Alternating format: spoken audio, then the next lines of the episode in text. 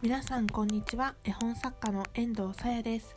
この番組は私絵本作家遠藤さやが、えー、絵本トーク絵本作家トークを繰り広げていくゆるりとしたオタクトーク番組でございます。本日は11月の5日月曜日朝7時43分にこのラジオを収録しております。第64回目の放送です。皆様いかがお過ごしでしょうか？はい。えー、東京私が住んでおります東京の空は本日は曇りマーク。もしかしたらところどころにより雨が降るでしょうというお天気お姉さんの予報でした、えー、実は朝に雨が降ってたらしいんですが気温としてはそんなに悪くない。悪くないというと寒がりエンドの目線なんですけどそのほどほどにいいみたいな感じの 朝の気温ですね。ただまあそんなにお昼は気温が上がらないのでやっぱりね20度ぐらいがね人間にとって過ごしやすい気温だと遠藤つくづく思うんですけれどもこれから寒くなるんでしょうね。悲しみ。はいそういったところで、えー、本日のラジオの本題はこちら。絵本はツールそれとも人生？です。イエイ。はい。えー、とうとうこの問題に直面するようになったアラサーの遠藤です。はい。えっとですね。何何が何がっていうなってるかと思うんですけどその遠藤最近ですねその11月25日かの日曜日に行われるイベントに向けて絵本をせっせと書いているところなんですね。で自分でこう作った締め切りに向けてせっせと絵本を書いて自分で決めたイベントの日に向かって頑張ってるというと語弊があるんですけどぼちぼちと作品を仕上げているそんな真っ最中なわけです。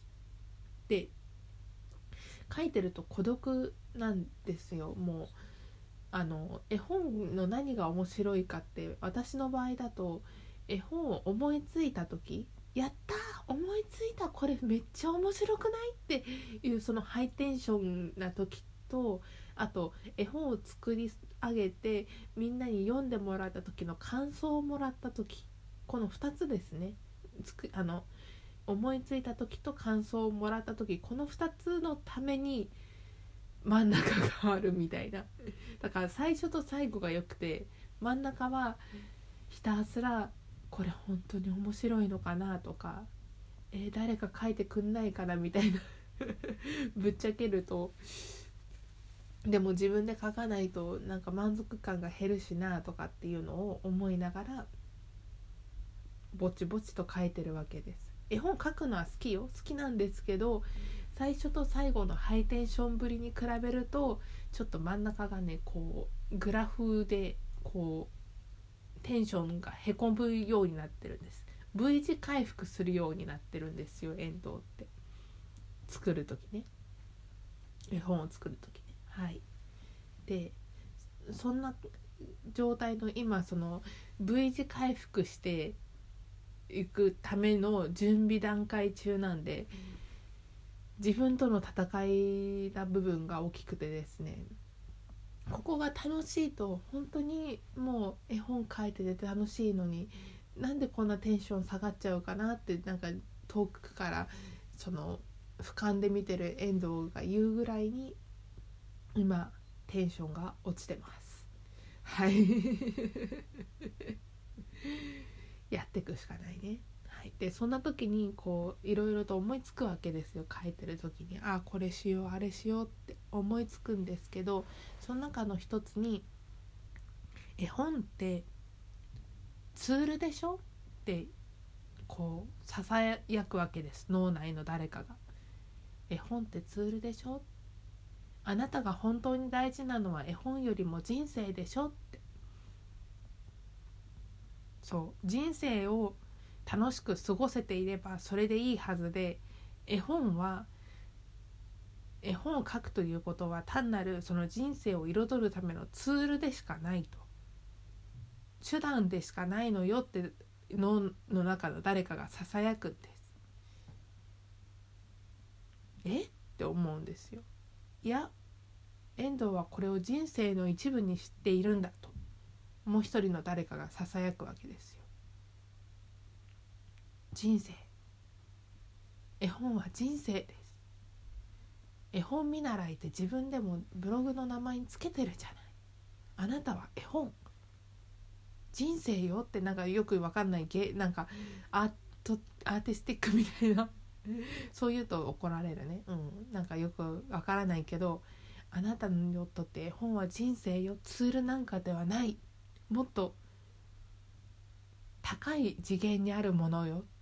それを誰も分かってくれないだけなの。みたいなことを 脳の中のもう一人がささやくわけですね。そうなるともうなんかねゴングがカーンってなった感じで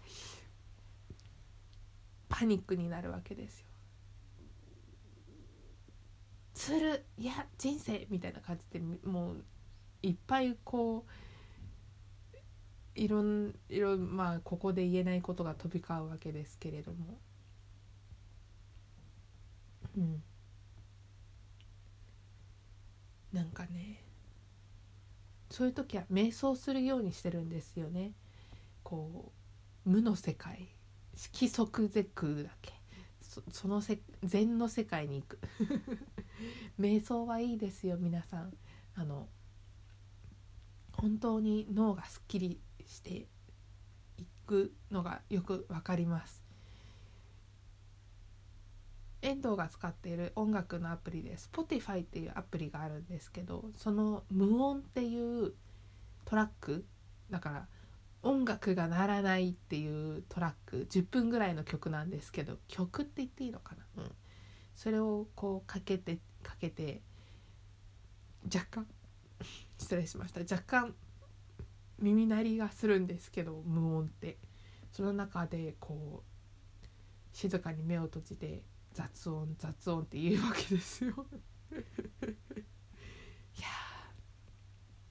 そんなことをしながら今遠藤は絵本を書いています。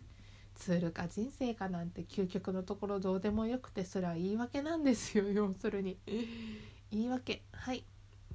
言い訳しどんいろんな言い訳してね絵本を書くことをやめるっていう道は常に残されている中で絵本を書くという道を選び続ける人っていうのはどんな人でも尊敬に値するなと書きながら思うわけです。